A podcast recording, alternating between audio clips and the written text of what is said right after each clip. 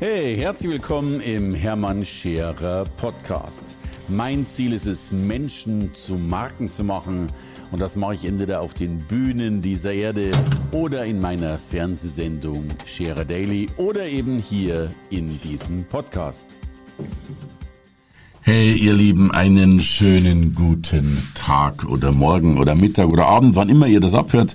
Heute will ich mit euch über die über das Paradoxon der schlechten Qualität sprechen. Weil ich, und das ist eine ziemlich steile These, die ich aufstelle, weil ich glaube, dass schlechte Qualität fast immer gewinnt. Ich bin fast geneigt zu sagen, schlechte Qualität gewinnt immer, aber logischerweise hört man das nicht gern. Lass mich erstmal erklären, was ich darunter verstehe und warum ich eine solche Aussage treffe, denn Grundsätzlich sind wir ja sozialisiert worden, dass wir Qualität brauchen, dass wir gut sein müssen, um eben den Markt oder was auch immer zu erobern. Aber schau mal, gute Qualität hat sehr viel mit Perfektion zu tun. Gute Qualität hat was damit zu tun, dann rauszugehen, wenn du wirklich ready bist, ready to rumble. Und jetzt sind wir uns mal ehrlich, ich glaube, wir sind ja nie wirklich ready to rumble. Irgendwas gibt's ja immer, was uns da nochmal zögern lässt, was uns nochmal nachdenken lässt.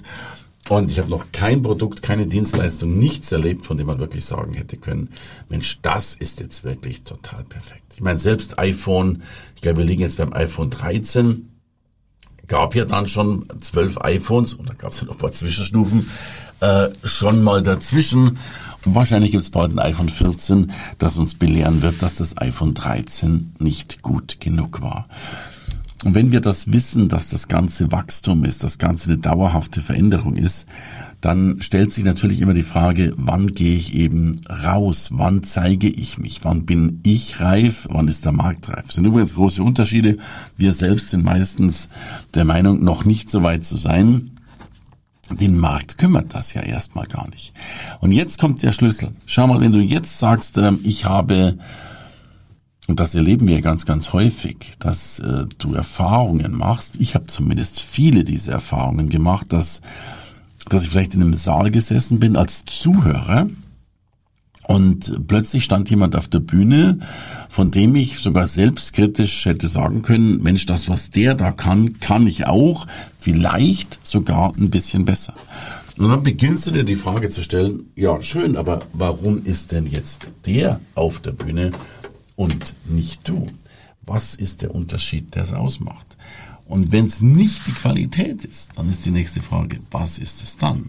Und wir erleben das ja häufig, dass Menschen, in Bayern nennen wir die gern die Dampfplauderer, die gar nicht so viel können, aber so tun, als ob unheimlich erfolgreich sind. Und der Schlüssel liegt darin, dass diese Menschen meistens früher rausgehen als du. Und deswegen stehen sie früher auf der Bühne als du und deswegen sind sie früher erfolgreicher als du. Während du nämlich noch im sozusagen im Zuschauerraum zuhörst und überlegst, wie du besser werden kannst, sind andere schon rausgegangen, ohne den letzten Schliff, ohne besser zu werden. Das machen die on, on the way, wenn man so will. Deswegen ist das Paradoxon, dass es durchaus normal sein kann, dass du von Schlechten überholt wirst, weil sie rausgegangen sind, während du es noch nicht getan hast. Wir erleben diese Beispiele ja auch ganz stark in der Industrie und Co. Ich will nur zwei Beispiele nennen, als die, als das erste elektrische Licht aufkam, dann war das weniger hell als eine Kerze.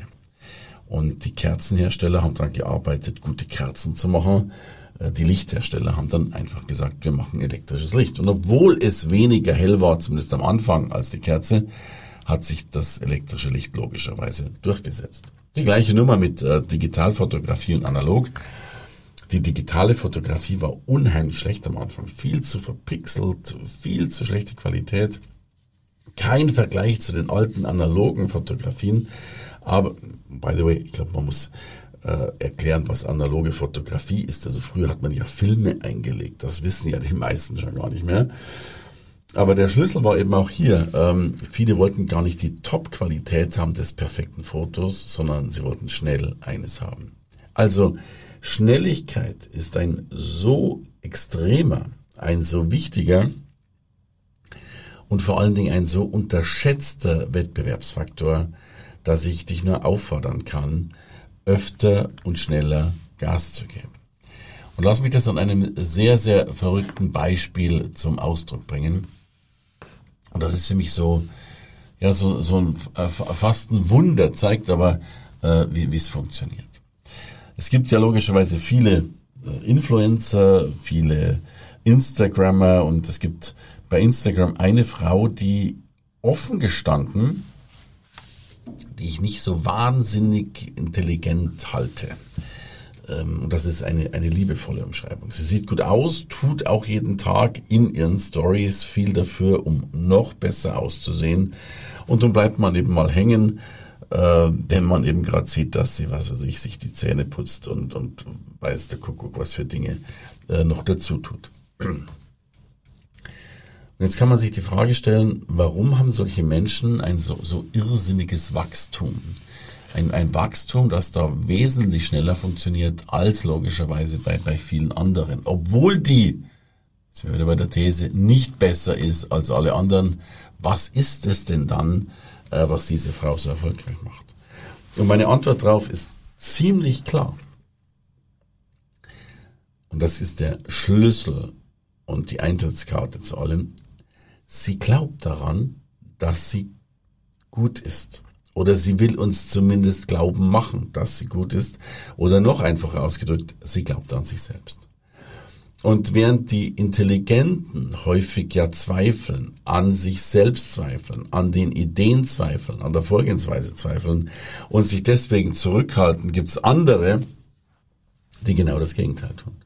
Die vielleicht es selbst noch nicht mal richtig glauben, aber sich selbst glauben machend und damit auch den Rest der Welt glauben machen, dass das, was sie tun, großartig ist. Das Ganze ist für mich eine Art Selbstwertüberzeugung.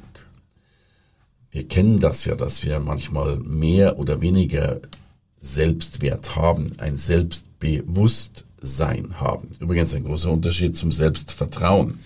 Selbstvertrauen bekommen wir immer dann, wenn wir uns vertrauen Wann können wir uns vertrauen? In der Regel dann, wenn wir das Wort, das wir uns und anderen gegeben haben, selbst logischerweise nochmal einhalten. Also, diese Frau zeigt einfach, ich glaube an mich, glaube auch an mich.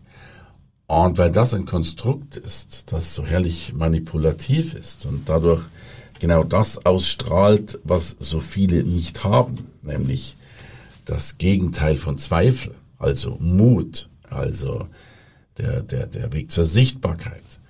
Deswegen ist das so spannend. Und darum glauben wir heute Menschen, die uns glauben machen, dass sie, dass es sich lohnt, an sie zu glauben. Verlage kaufen keine Bücher, sondern überzeugte Autoren. Experten, Künstler, Redneragenturen kaufen keine Redner, sondern überzeugte Redner, die von ihrem Thema, von ihrer Botschaft überzeugt sind.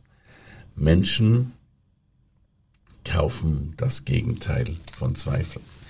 Und wer es schafft, das Gegenteil von Zweifel in seinem Leben zu implementieren, wird signifikant erfolgreicher, größer, besser und vor allen Dingen wirksamer sein.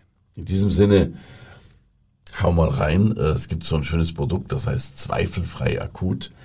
Ähm, das finde ich ist ein wunderbarer Weg, um seine eigenen Zweifel zu ja, eliminieren. Link ist in den Show Notes. Thank you so much fürs dabei sein. Alles Liebe. Das war der Hermann. Hey, danke fürs Reinhören in den Hermann Scherer Podcast. Mehr Infos gibt es für dich unter www.hermannscherer.com slash bonus. Und ich sage erstmal Danke fürs Zuhören.